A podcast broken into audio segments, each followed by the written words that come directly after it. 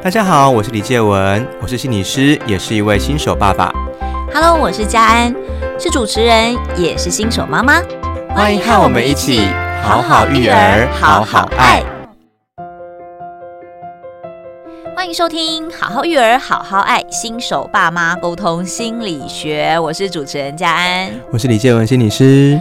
好的，今天这集呢，要跟大家来聊聊。我想很多的，不管是新婚夫妻，或者是即将迈入婚姻的呃情侣，亦或是已经有孩子刚出生，我想大家都不能错过这个系列的课程。为什么这么说啊？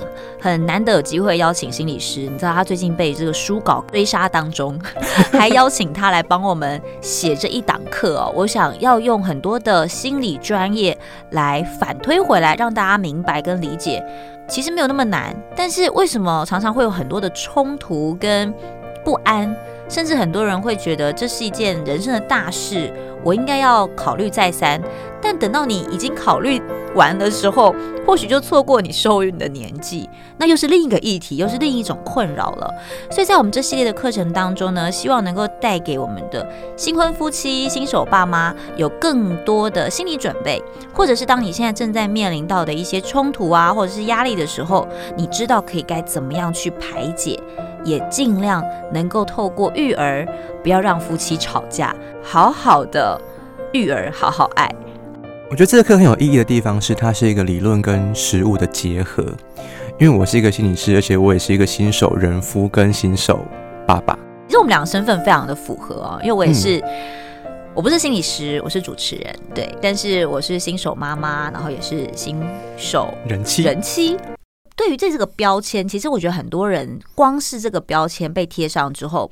心理层面就有很多的转换了，对不对？是，它会是一个压力，因为身份的不同会导致我们会开始联想说，是不是有不同的任务、不同的角色要去执行？其实只要是这样的转换，对我们来说就会是一个压力。嗯，我觉得那是一种，好像以前可以下班之后无忧无虑，然后没有任何牵挂，想约谁就约谁，想去哪就去哪。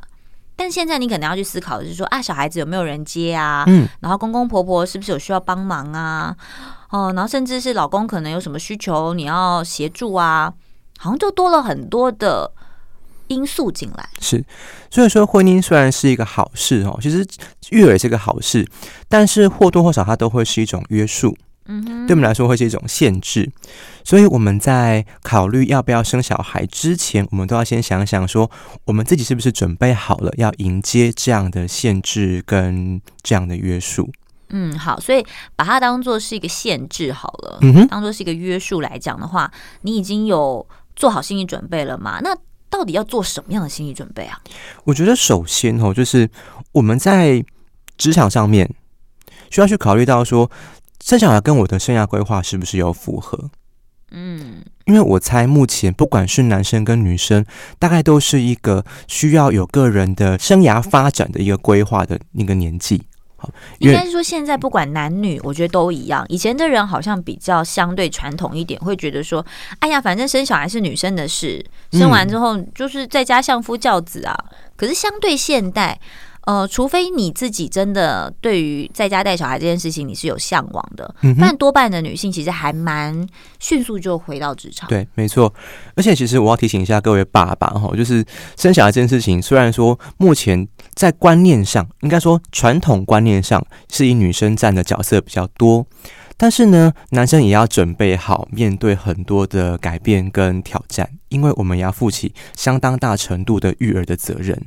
嗯嗯嗯，对，因为小孩毕竟是两个人的嘛，不是只有妈妈的事情，所以其实现在的爸爸也有这个育婴假啊，对不对？欸、对，就很像我小孩上礼拜啊，他们的幼儿园请那个停课了三天，因为太多人感冒了，被卫生局勒令停课。我跟太太就要讨论说，我们是不是要每个人就是两双方都各自请一半的假期来去照顾小孩？嗯嗯，这这其实是蛮好的。新手爸妈的一种处理方式，因为蛮公平的。嗯、的确，你请一天半，我请一天半，是这样刚刚好。但其实你看，很多人会觉得说啊，那这本来就是带小孩妈妈的事，嗯、所以嗯，可能婆婆就会说，哦，那我妈妈带就好了。那妈妈就是要应该就是要去请这个假。当然，我觉得每个家庭有不同的游戏规则啦。嗯，那有的人会觉得说，哦，我应该就是处理大部分的家务。嗯，那有的人就觉得爸爸就是处理大部分的赚钱，比如说呃工作啊这一块。嗯，以蛮传统的角度来说，这是这是肯定的啦。但是你看呢，目前对女生其实比较不利哦，因为女生还要回到职场。对，也就是说，如果女生也共同负担了经济责任的话，那相对男生是是不是也要同时来负担照顾小孩跟家务的责任呢？嗯，嗯，所以目前来说，我觉得双方应该都是平等跟互惠的关系。对，不过我们还是回到职场上来说哈，就是如果说我们要育儿准备的话，我们先考虑一下，至少我们的往后半年或往后一年的职涯生活，我们要有一个很充分的规划跟了解。嗯哼，以女性来说，我觉得女性比较麻烦的是，因为怀孕是女性的主要身对身体改变。首先是说，会不会因为你的身体比较疲倦或容易累的关系，对于工作造成影响？包括工作的质量，包括同事们需要负担的责任，还有可能上司啊、长官啊，对你怀孕这件事情，是不是保持着体谅跟支持的态度？这会是一个很重要的关键。嗯，不然会觉得说你要先搞定职场之后，我们再来准备备孕的过程。不然的话，我觉得你会是一个面对双重压力的这样的状况。是，所以大家应该要去思考的是说，诶，如果说要迎接孩子，那我未来的生涯跟职涯要怎么样来做规划，对不对？嗯，是，所以我觉得先搞定这一切哈，那这是夫妻必须要去沟通的事情哦。嗯，所以这个沟通我觉得蛮重要的，就是两个人其实要有共识，一起去。了解说，哦，接下来我们会面临这样子的一个转变，嗯，是我们可能需要互相帮忙，有时候是你帮忙我，有时候是我帮忙你。那在心理学上，其实大家是不是都一样，是面临到了一个转换，面临到了一个紧张，嗯、面临到了一个压力，甚至是有一点冲突的状态？对，因为只要生活上有变动，或是说我们只要想象中有变动，我们就已经启动了压力反应的模式了。所以首先我们会去评估说，这件事情对我来说是好事还是坏事。所以你要想一想，哎，佳佳，你觉得说，如果你因为小孩而放弃了生活、工作中的某些部分，对你来说是好事还是坏事？我觉得要评估状况，哎，因为某些层面，我觉得在怀孕的时候，你可能就已经有一点这样的心理准备，觉得说啊，或许可能会因为孩子的状态，你必须要牺牲一点点工作的时间，或是你自己的时间。嗯如果你有这样的前情提要跟心理准备，嗯、我觉得你就会觉得还 OK。嗯，OK。所以你看，这是我们叫做这是一个初级评估的历程。所以说，如果你把它当做是一个挑战或是一个喜悦的事情的话，你做起来会比较有动力一点。嗯，如果你觉得因为孩子而改变工作形态、改变生活方式是你目前无法接受的，也就是说是一个坏事的话，那我会劝告你，还是先暂时把。怀孕或是育儿的这个计划，先先搁置一下，一对，Okay. 等到心态调试完之后，我们再来做这样的准备。嗯，因为其实很多的冲突就是来自于你的心态定位并没有明确，对不对？嗯，的确。所以你看，我们要先搞定自己，也就是说，我已经做好准备之后，先先把自己搞定，我们再转而向伴侣沟通，说我们有没有这样的计划跟这样的准备。好，那我们回头讲，如果是对于。呃，不是在计划当中迎接新生命的父母呢？嗯哼，因为我觉得现在的人相对的还蛮觉得，哎，顺其自然，我没有一定要一定要有小孩，但是我也不排斥有小孩的出现。嗯、OK，所以当有孩子的这个降临，甚至很多是想要要不到，突然之间有了，哎，我有很多朋友是这样子的，嗯、那其实他们就会觉得还蛮。蛮开心，蛮喜悦的。嗯、可是当然，你还是一样，也是面临到了一个冲突跟改变。是，嗯、人生总是充满意外的嘛。哦，嗯哼嗯，好，我觉得还是要回到同样那一套，就是说，我们就启动一个有点像是危机处理机制或这样的感觉。我们必须要去讨论说，后续我们要怎么办？嗯，对，还是会那一套，我的职场要怎么变化？我们夫妻之间责任要怎么分配？嗯，对。那因为这已经是一个事实了。所以等于是说，我们已经看，我们把前置作业就搬到后面来，就是从此刻开始要启动后面那一套的计划跟讨论。嗯，好，所以大家其实应该要先去认知说，哎，今天面临到迎接新生命这件事情，不管是正在准备的你，还是已经拥有的你，那你们的心理设定是什么？嗯，是，是不是已经对这件事情的存在接受了呢？然后是觉得喜悦的吗？嗯，我觉得先评估自己的状态是，然后可以跟伴侣一起来讨论。是，嗯，好，那我就来问心理师，如果伴侣不想跟你讨论这件事情呢？拒绝沟通，哎、欸，总是有这样的人吧？他会觉得这有什么好讨论的？不就是这样吗？哎、欸，不就是这样？有两种方式哦，一个是说我要，一个是我不要哦。嗯哼，对，我们先从我要来讨论好了。好，那也就是说，如果你担心的事情，伴侣不觉得那是一件事，就是伴侣不觉得担心的话，嗯、我们可能要问问看说，那请问他是做好了充足的准备吗？嗯哼，还是有些人是因为有些人比较乐天一点，是那种船到桥头自然直这样的概念，他觉得你想太多，觉得你准备太多。嗯嗯，所以每个人个性不一样。嗯，是。回头来看一件事情，就变成当你面对到这样的状态的时候，对方跟你是否同步？嗯，对，我觉得这个还蛮重要的。对，所以我们先从要的方式来讨论哦，就是我觉得你还是可以适度跟伴侣表达你的担心。嗯，也就是说，我们只要把担心控制在一个我觉得合理的程度。像是如果以女性来说的话，的确我的职场上的转换，或是我工作上的压力是需要考虑进去的。那如果对方不觉得是压力的话，我们可以问问看说，那如果我面对这样的情况的话，对方要怎么样给予支援？嗯，比如说我工作上面，我可能会因为工作而需要长请假。那我们如果嗯收入受到影响，或之后我去育婴育婴之后很难回到职场，嗯、那请问对方是不是有做好准备了？对，这的确要先有心理准备。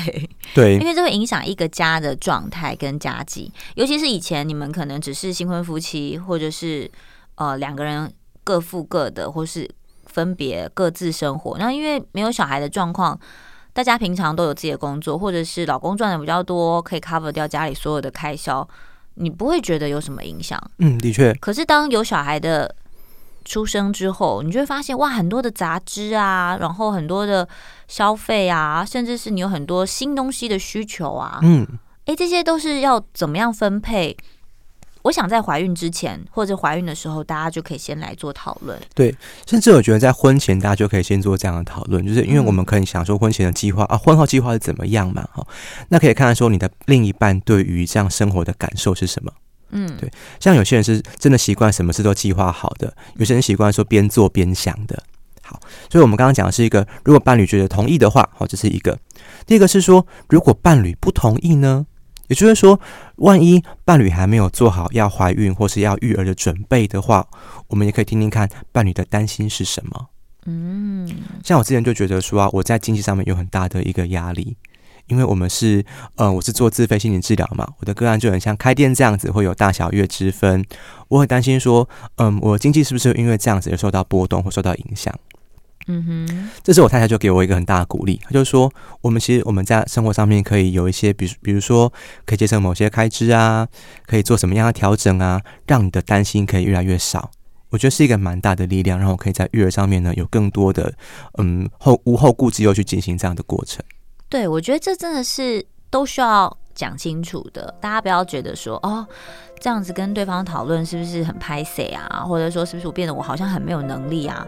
我觉得反而把很现实的经济啊，这种很现实的柴米油盐啊，先拿出来讲清楚，你们之后的生活，我觉得就会相对比较轻松。嗯。你就不会遇到这些事情，因为。这些是很难免的，总是要吃饭嘛。嗯，买东西也是会有消费啊，也是会有开销啊。你总不能都固定谁出，然后谁都不付，那大家心里也是会不平衡啊。那你与其累积这些不平衡，不如就先讲清楚。对，所以我觉得哈，除了意外怀孕之外，如果你真的有计划要怀孕或是育儿的话，前面要做好双方就是很足够的沟通，不然它可能会变成日后争吵的一个导火线哦。嗯嗯嗯。